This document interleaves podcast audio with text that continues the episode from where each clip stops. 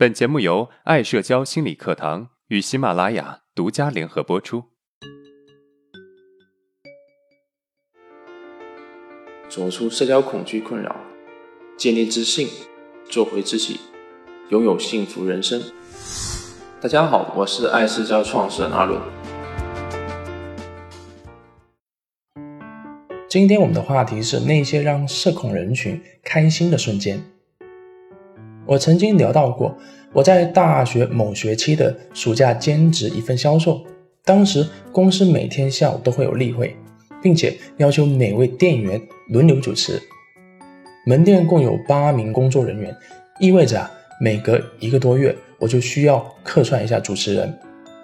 每次轮换都会使我陷入到一种非常焦虑的状态，从上午就开始预期焦虑，一直影响着我的正常工作。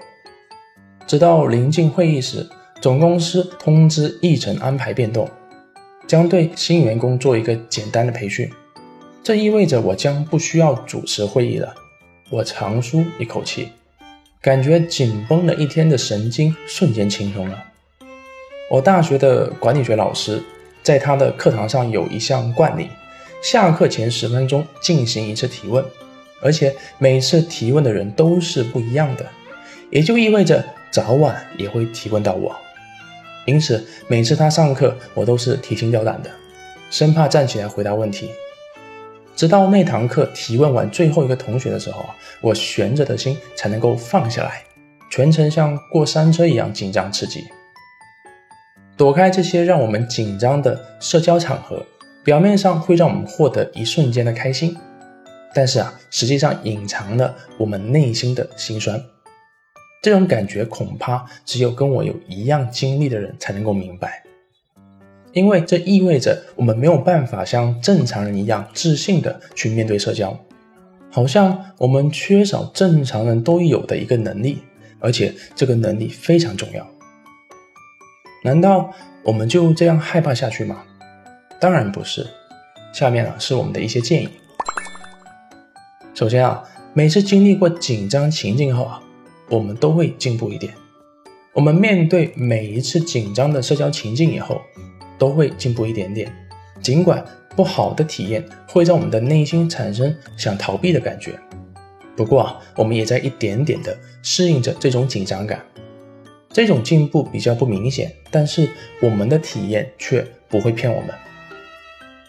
我有一名女学员，她曾经最害怕的两件事情就是聚会、吃饭，还有工作。但是慢慢的，他变成只是害怕吃饭，因为他不得不每天去上班，而在强迫自己去上班的过程中，他不断的产生紧张感，也不断的适应这种紧张感。渐渐的，这种紧张感不会使他感到不自然，并且随着他的努力，他工作越来越优秀，得到很多同事的认可。这就是一个典型的适应紧张感的例子。其实有时候我们要做的仅仅是换一种心态去面对这种紧张感，我们的紧张感就会慢慢消失。这种心态就是我们要以适应紧张感的心态去对待自己的紧张。其次，用行动覆盖焦虑的情绪。当你产生紧张感时啊，用行动来覆盖焦虑的情绪。比如，你不再想自己的紧张，将思绪集中在一件事情上，比如有没有做，做得好不好。以行动为主，选择性的忽略我们的焦虑情绪。当我们集中注意力在做事情上面，而不关注自己紧不紧张时，我们不再以情绪为主，做这个事情我们就不怎么预期，因为情绪不重要，做事才重要。我们的注意力重心也会慢慢转移到。事情本身，而不是情绪，我们的行动力也会提高很多。当我们将注意力转移到如何做时，我们将不再过分的关注自己的紧张情绪，也能够降低对自己的预期。很多时候啊，紧张感的产生原因是因为我们对自己的预期太高了。在注意力转移的同时，我们的行动力也会随之提高很多。举个例子。刚到大学读书的时候，我有个不好的习惯，就是做事情以情绪为主。我状态好了，我就去参加聚会；我状态不好，我就直接拒绝，而大部分都是状态不够好的，我也拒绝了不少的聚会。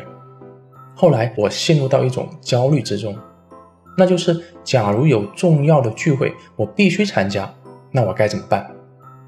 为此，我慢慢的改变，毕竟有些社交场合是不能缺席的。我调整好自己的心态，学会控制情绪。当面对困惑或者紧张、焦虑时，凡是从事情本身出发考虑，将自己的情绪对事物的判断尽可能的压缩到最小。这个过程很痛苦，我选择忍受这种痛苦。可能最后这件事情结果并没有很好，但是啊，我已经尽我所能去做了。我在突破我自己。其实，一些真正的强者也是不以情绪为主的。《三国演义》中，诸葛亮上演空城计，面对司马懿的大军不为所动。其实，诸葛亮的内心啊是焦虑的，是害怕的，只是没有表现出来罢了。他带着内心的焦虑在城上抚琴，把多疑的司马懿给吓跑了。最后，做自己，不盲目的与他人对比。不要去对比他人是怎么样的，别人面对社交环境再自然再放松，那都是别人的。我们难免会陷入到无奈和懊恼之中，可是这就是我们的人生，我们只能努力把它过好。在我大二那年迎新晚会，我看到那些新生非常自信的在台上跳街舞，我非常的羡慕嫉妒。我真希望台上的人就是我，这样我就能够让别人也羡慕我，喜欢我。这不是我第一次有这种幻想了。当我慢慢努力变得自信之后，在一次偶然的机会中，我接触到一个学员，他说他想成为别人，这才让我想到啊，我已经很久没有这种想法了。因为我觉得我的人生尽管过得不是那么顺利，但是这是属于我自己独一无二的人生。我们来回顾一下今天的内容。第一。